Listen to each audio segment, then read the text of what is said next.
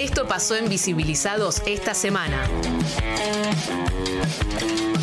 Bien, otra entrevista del día de hoy. Eh, venimos muy ajustados del tiempo. Ya le pido disculpas al próximo entrevistado, que es Martín Espósito. Él es director de la organización social uruguaya TACMA, de la productora Lado C Films, del Centro de Formación de Sustentabilidad y Regeneración Campus y Fellow eh, de Azoka. Y estuvo en el proyecto y construcción de una escuela más chiquita eh, del estilo, voy a decirlo así, nave tierra, ¿sí? que es una- un desarrollo que ahora nos va a contar. ¿Cómo andás, Martín? ¿Nos escuchás bien?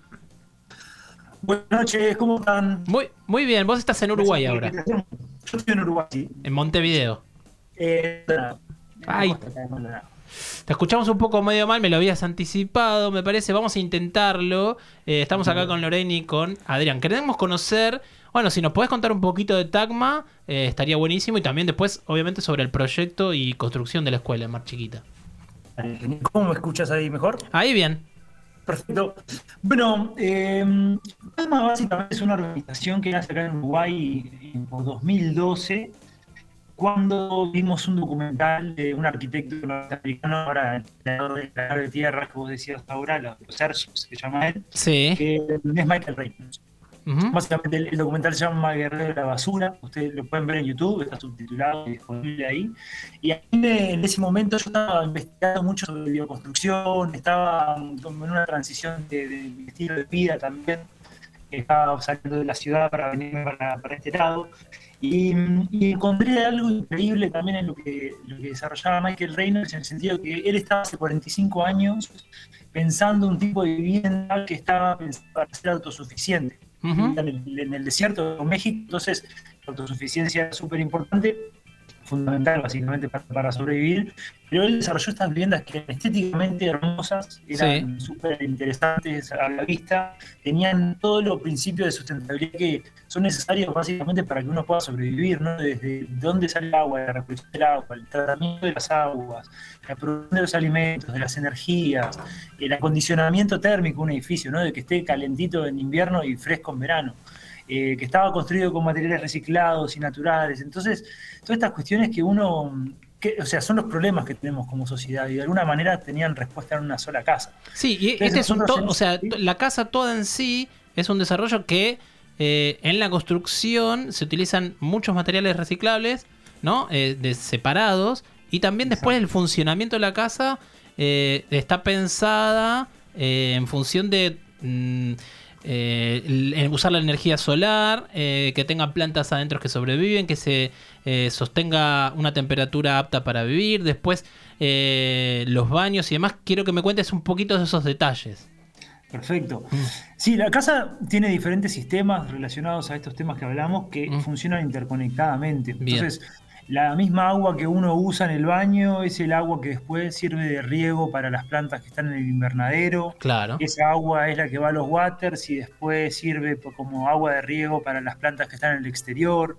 El propio invernadero es un sistema que tiene que ver con la retención del calor, que luego se retiene también en los muros de neumáticos, que ahí es donde está la masa térmica que acumula el calor y después es lo que calefacciona el edificio básicamente en forma natural. Eh, y estos, todos estos principios con las energías renovables que mueven las bombas, que funcionan con la luminaria y demás, hacen a un sistema interconectado donde también el humano es una parte activa, o sea, no, no es que uno esté pasivo mirando cómo las cosas funcionan, sino que realmente también pide la activación de uno. Entonces, eh, para mí es algo súper interesante ver una casa que de alguna manera da todo el entorno, el contexto de, de que una persona necesita para sobrevivir y al mismo tiempo lo llama a la activación, al ser parte de, esa, de, esa- Claro. de ese sobrevivir. Entonces, eh, yo creo que es una casa que está muy bien, son viviendas que están muy bien pensadas en ese sentido. Eh, nosotros la vimos en ese momento como algo que culturalmente, educativamente podía ser súper interesante para nosotros. Claro, y ahí es donde entra el proyecto de la escuela. Perdón, que te- para, Exacto. para meternos Ahí ya. Claro, ¿cómo, eh, cómo, ¿cómo se llega a eso? Porque nosotros en ese momento lo que estábamos viendo, estábamos, nosotros en Uruguay trabajábamos en una organización en ese momento que trabajaba en contra de la instalación de la megaminería en Uruguay. Mm, Y para nosotros era brutal que en un país como Uruguay, donde es, es todo pradera, tenemos Claro. todas las posibilidades del mundo, tenemos toda la libertad del planeta, estábamos hipotecando nuestra tierra para, mm, en base a un beneficio económico a corto plazo. Y eso para nosotros era una cuestión cultural Mm. del modelo de desarrollo que estábamos eligiendo. Y en un sentido muy también voluntarioso y desde el idealismo también en esa época, hace ya 10 años, Ujú. pensamos que ese, ese edificio puesto dentro de la educación pública, que es una institución de súper orgullo para nosotros acá en Uruguay, era un mensaje súper importante también, porque poder tener una escuela pública sustentable que desde el mismo habitar pudiera enseñar a los niños y a sus docentes sobre la autosuficiencia, la sustentabilidad, y se generaba un mensaje de que sí se pueden tener esas estructuras en el, en el gobierno, en el Estado, y que son cuestiones interesantes que pueden también articular a privados, con públicos, con organizaciones sociales, con la universidad. Entonces, todos esos mensajes para nosotros eran importantes de darlos en ese momento y nos pareció que la educación pública era el lugar. Y, y en. Uruguay se hace la primera escuela. Exacto. ¿Y en qué, en qué lugar se hace de Uruguay? Se llama Jauregui Berry, que es Ajá. un pueblo costero de 300 personas que está entre Montevideo y Punta del Este, Ah, en, el- en plena ruta acá en Ah, Uruguay. mira vos. ¿Y desde Sí. qué año está construida? Y se la construimos en 2016. Ok. En el 2012 creo que tuvimos la primera idea, hicimos la primera carpeta y salimos a entender cómo hacerlo, cómo financiarlo, cómo generarlo y nos tomó cinco años en ese momento Está bien, sí. pasar de esa idea a la realización en 2016. ¿Y cómo conectan con Mar Chiquita y, la- y el desarrollo acá en la escuela? Bueno, y la experiencia de Jauregui Berry acá en Uruguay fue un éxito para nosotros también porque lo logramos hacer, nos pusimos la- la- el reto de hacer esta escuela pública sustentable en solo 45 días eh, y lo hicimos, nadie creía que lo íbamos a hacer en ese ¿45 momento, días le llevó a hacer esa escuela?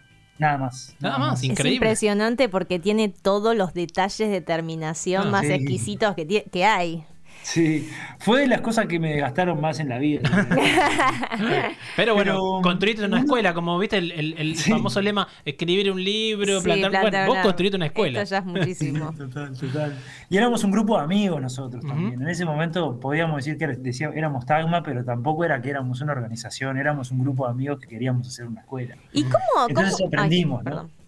No, queríamos saber cómo repercute en, tanto en los docentes como en las niñas que van a educarse allí. Eh, ¿Qué, qué cambios, digamos, surgieron en el entorno pro- más próximo, en la, en la comunidad?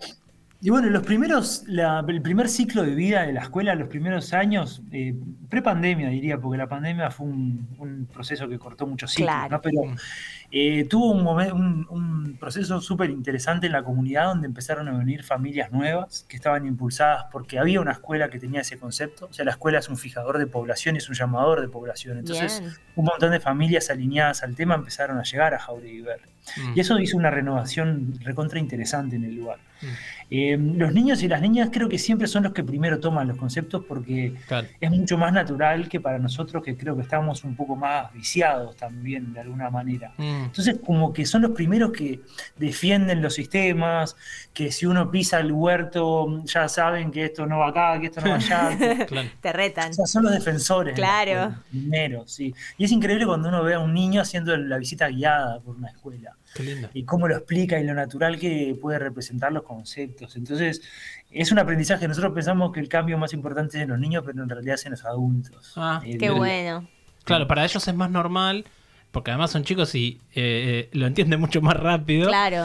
Eh, y, y, y a Mar Chiquita, ¿cómo llegó todo el proyecto? Te interrumpimos nosotros con las No. preguntas. Por favor, pero, por favor. pero Perdón. ¿cómo no? No, fuimos ambos porque nos interesa mucho eh, todo lo que tenga que ver. Hace tiempo que queríamos, porque yo visité la, de- la, la de Ushuaia eh, también y, va. y- y- y nada, me quedé impactado y queríamos hacer una nota de esto. La Mar Chiquita, ¿cómo nace? ¿Cómo se consiguen?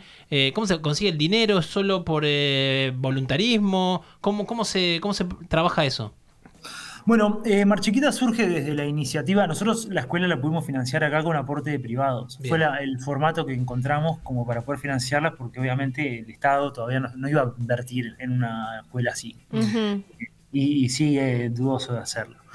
Entonces, en ese punto nosotros eh, fuimos invitados allá por algunas empresas que nos acompañaban. En ese caso estaban ALA, Disney, DirecTV, fueron empresas que nos impulsaron a, a pensar en qué pasaría si lo hiciéramos en Argentina. Y nosotros todavía no estábamos seguros de querer hacerlo, pero empezamos a mirar en la provincia de Buenos Aires lugares donde podríamos eh, imaginar hacerla. Bueno. Y nos cruzamos con Amartia, que es una organización que está en Buenos Aires y también está, trabaja en Mar Chiquita. Y dentro del partido Mar Chiquita tenían un plan que se llamaba Plan Mar, el Plan Mar Chiquita Sustentable, y había un plan de que todas las escuelas públicas tuvieran educación ambiental. Y mm, en ese, en ese municipio, que son unas, creo que 30.000 personas, ahora puedo, puedo estar equivocándome, Mm. pero había un poblado chiquito que se llama Mar Chiquita, un poblado costero, que está en una reserva de biosfera, que es un ecosistema increíble, eh, que tiene un lugar, eh, una- un, un entorno alucinante, que tiene familias que están viviendo ahí, que defienden el lugar, y ahí encontramos un lugar tremendo para hacer. Sí, también hay una reserva, ¿no? Claro. Exacto, es una reserva. Es una reserva, claro. sí.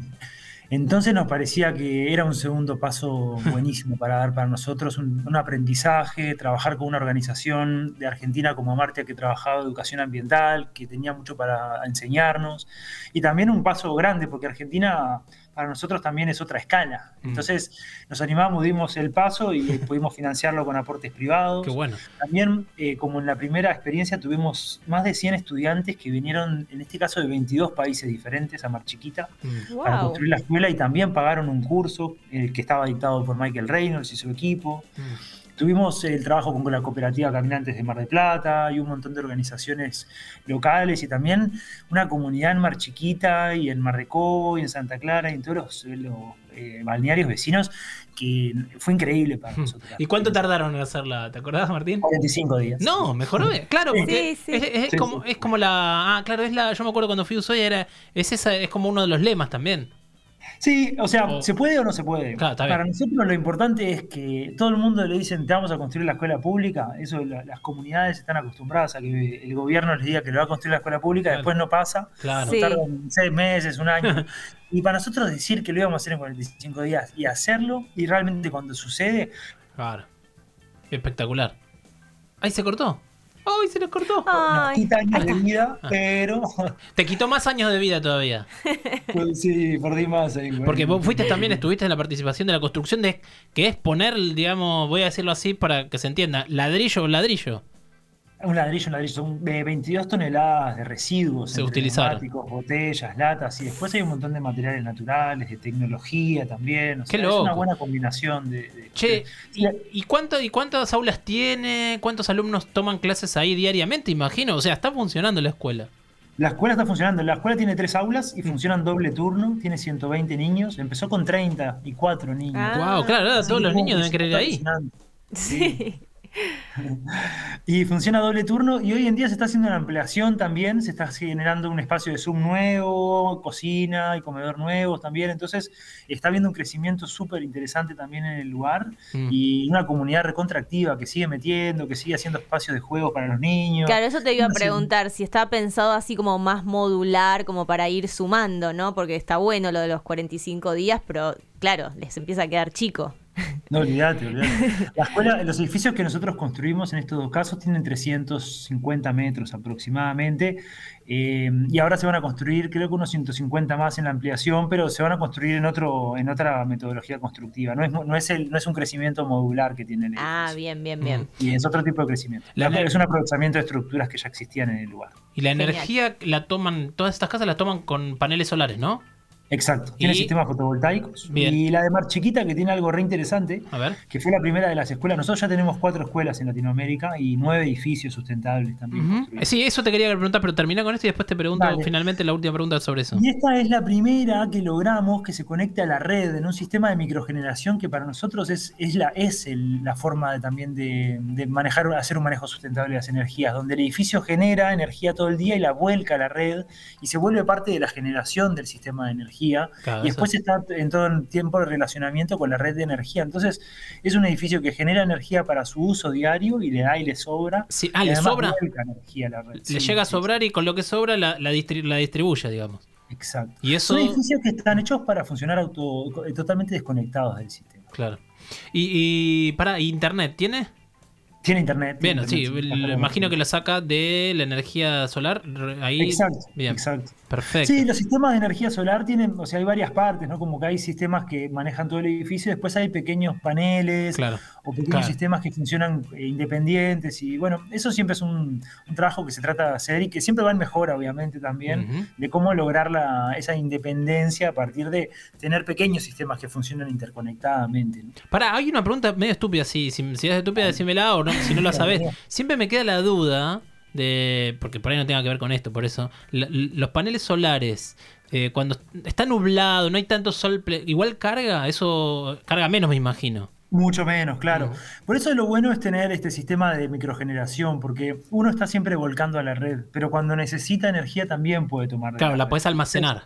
Exacto. Y también puedes usar la red como backup. Entonces, en los momentos donde no hay luz solar, puede pasar una semana sin luz Claro. solar directa en realidad. Entonces ahí uno toma de la red, pero todo el resto del tiempo le está brindando energía a la red. Mm. Y cuando viene la factura a fin de mes, siempre uno está aportando más de lo que está tomando también. Pero también Entonces ahí viene un, un manejo sustentable de la energía. Sí, después eh, es verdad que es muy caro el eh, para alguien individual. eh, hoy día, no sé en Uruguay, pero en Argentina es muy caro la instalación personal de eso, ¿no? Sí, cada vez menos, Cada vez en el menos, sí. sentido de que, que la tecnología es cada vez más económica y Mm. este sistema de microgeneración le permite a uno prescindir de las baterías, que son también uno de los elementos más nocivos, me Claro. parece, de los sistemas, y al mismo tiempo de los más caros. Entonces, uno puede empezar con dos paneles y un, y un inversor, que básicamente es lo que le convierte la energía, y ya estar volcando a la red y empezar a achicar la factura de energía. Mm. Entonces, hay maneras intermedias, me parece, hoy en día que lo hacen más accesible. Bien, y de- por lo menos de mi parte, la última es, o sea, ustedes quieren construir una red por Latinoamérica de, de escuelas. Exacto. Mm. Ese es el plan. Eh, empezamos a construir escuelas acá. Hicimos la primera en Uruguay en 2016, la segunda en 2018 en Argentina, la tercera en Chile en 2020. ¿En qué lugar? la- en Valparaíso, Ah, en un bien. pueblo que se llama Los Árates. También 300 personas, Mirá. Cultivadores de lechuga, hermoso pueblo, eh, una comunidad muy linda. Y la cuarta la hicimos el año pasado en San Jerónimo, en Medellín, en Antioquia, eh, cerca de Medellín, en Colombia. Pará, Martín, ¿y vos fuiste a las cuatro construcciones? Sí, yo, a mí, mi rol Claro, tu es- desgaste es 45 por 4, estamos en los 100, Sí, bueno, 180 me días. quedan- me quedan dos añitos de vida ahí, espero que- Pero me Sí, imagino sí. que muy feliz, porque cada Sí. experiencia de esas debe ser única. Total, total. Porque o sea, hay, es una experiencia siempre transformadora para nosotros, porque Sí. es un desafío realmente muy grande, porque siempre lo hacemos en tiempo corto. O sea, nunca la, en la escuela de Colombia la hicimos, es un poco más pequeña, pero la hicimos en 18 días nada más. Fue una Ah. locura. Impresionante. ¿Y la, la de, la de Uruguay cuánta, cuántos alumnos, alumnas tienen actualmente? Hoy en día tiene 74. Ah, bien. bien, En bien. un solo turno funciona, no como la Ah. de Mar Chiquita. Claro, La de Mar Chiquita, chiquita. como fue, fue por ahí por necesidades del pueblo, hubo más, eh, o, digamos, más capacidad por alguna razón o, o se dio así. Bueno, eh, en realidad la escuela antes funcionaba compartiendo, con, el- compartiendo edificio con el secundario Ah. y le venía bien un cambio de edificio, eh, lo necesitaba. eh, y además Mar Chiquita en sí, el poblado no tenía una escuela particular. Ah, Entonces también está, lo necesitaba y también era un interés municipal y era un interés de las organizaciones que trabajaban de impulsar un proyecto así. Entonces, como que se unieron varios conceptos ahí que, que le dieron vida al proyecto. Tuvimos mucho apoyo del municipio también en ese, en ese proyecto, que estaba Carlos Ronda de, de alcalde, que estuvo todo el tiempo con nosotros ahí. Ah, espectacular. O sea, estuvo increíble, la verdad. Estuvo todo el mundo ahí participando activamente. Son, eso es lo lindo de los proyectos, porque uno creo que como en los primeros días, como que bueno, es un, un proyecto que empieza y tal, pero a las dos semanas ya se le empiezan a dibujar los roles de quién es, si este es el alcalde, si este es el... porque están ahí es montando las cosas, subiendo. Hay que hacerlo, claro, Claro. tenemos que terminar. Claro. Y, no es para nosotros, es para los gurises. Entonces, como que todo eso Claro. saca uno del ego, ¿viste? Y al final, eh, como que nos reconocemos como grupo. Es una experiencia que realmente mm, siempre, o sea, no, no es la única que hay, se se suele hacer este tipo de experiencia de construcción Mm. colaborativa y creo que son las experiencias más ricas que Mm. podemos tener, la, la materialización, la construcción para un tercero también, en beneficio de otros. Eso, Martín, te iba a preguntar, que recién eh, hablaba Leo de la cuestión de, edif- de edificios, eh, como para ir cerrando también, porque bueno, claro, vos estás diciendo, ta- la motivación también tiene que ser como la mejora del- de, la comunidad también, ¿no? Exacto, sí, totalmente. Y, y también digo, para nosotros que a veces nos vamos muy lejos de nuestras comunidades, porque yo realmente vivo acá cerca de Jauregui Berry, pero vivo muy lejos de San Jerónimo, en Colombia. Mm. Sí. Y mm, creo que en, en lo que vemos también en Latinoamérica es como una región muy pareja también en, en los problemas que vemos, Sí. en las necesidades que vemos. Y mm, necesitamos mucho símbolo también, me parece, ¿no? De, de para dónde podemos ir, porque estamos muy perdidos también. Entonces es un tema de tener un poquito de esperanza, de encontrar cosas lindas y positivas Sí. para construir juntos y aportar. A veces eh, eh, puede ser que eh, me pongo filosófico si A querés. ver. No, Vamos, puede ser que, parez- no, que parezcamos que estamos perdidos, pero en esa en ese punto hay como una unión. ¿Sí? Eh, de, de- bueno, si no lo hacemos nosotros, no lo va a hacer nadie, ¿no? Que es medio, eh, ¿cómo decirlo? Muy... Sí, que es volver al, al- al lazo comunitario Mm. que te ayuda, que trabaja para el mismo lado. La, esta es la famosa minga, el, el- el trabajo compartido en comunidad. Che, eh, la verdad eh, nos encanta haber eh, conocido a Tagma. Eh, estamos en conversación con Martín Espósito. Eh, él es director de la organización uruguaya Tagma y, bueno, par- eh, quienes construyeron de alguna manera parte del proyecto de la casa sostenible, sustentable de Mar Chiquita aquí en la costa de la provincia de Buenos Aires. Y bueno, y también todas las escuelas que contó. Martín, te agradecemos muchísimo tu tiempo. La verdad que nada, nos fascina. No- no- nos encanta. Ahora queremos Vamos a, vamos a rastrear a varias escuelas a ver si podemos hablar con, con la gente. Le agradezco a Marta Herrera, que es una de las que me hizo conocer. Esto fue construido en 2018 y nos puso en contacto con ustedes, que ella vive allá y su hija, y estaba muy orgullosa además que, que, que su hija, creo que era hija o hija, hija, que iba a esa escuela, ¿viste? Claro. Como le- Sí, también después como- eso. Para nosotros siempre es hermoso ir a Mar Chiquita y la verdad que tiene una comunidad que, como que yo cada vez que voy, hace tiempo que no puedo ir y la pandemia me cortó los viajes un poco hacia, hacia Argentina, pero la verdad que extraño un montón y es como una recarga de energía hermosa ir porque hay una comunidad que mete para adelante, que siempre está ahí. Y bueno, nada, agradecerles el tiempo, eh, saber que pueden ver más sobre nuestro trabajo Bien. y todos los edificios en somostagma.com. Bien. Eh, que hoy estamos lanzando una campaña de crowdfunding también, de apoyo para poder seguir haciendo talleres y contenidos y experiencias para las escuelas y aulas que tenemos en diferentes países. Así que nada, agradecer el espacio y bueno, ojalá sigamos haciendo cosas lindas también. Martín, te mandamos un gran abrazo y gracias por tu tiempo. A ustedes. Chau, chau. Gracias, Gracias. abrazo. Chau, chau. Escucha Visibilizados todos los martes de 18 a 20 por Radio Colmena.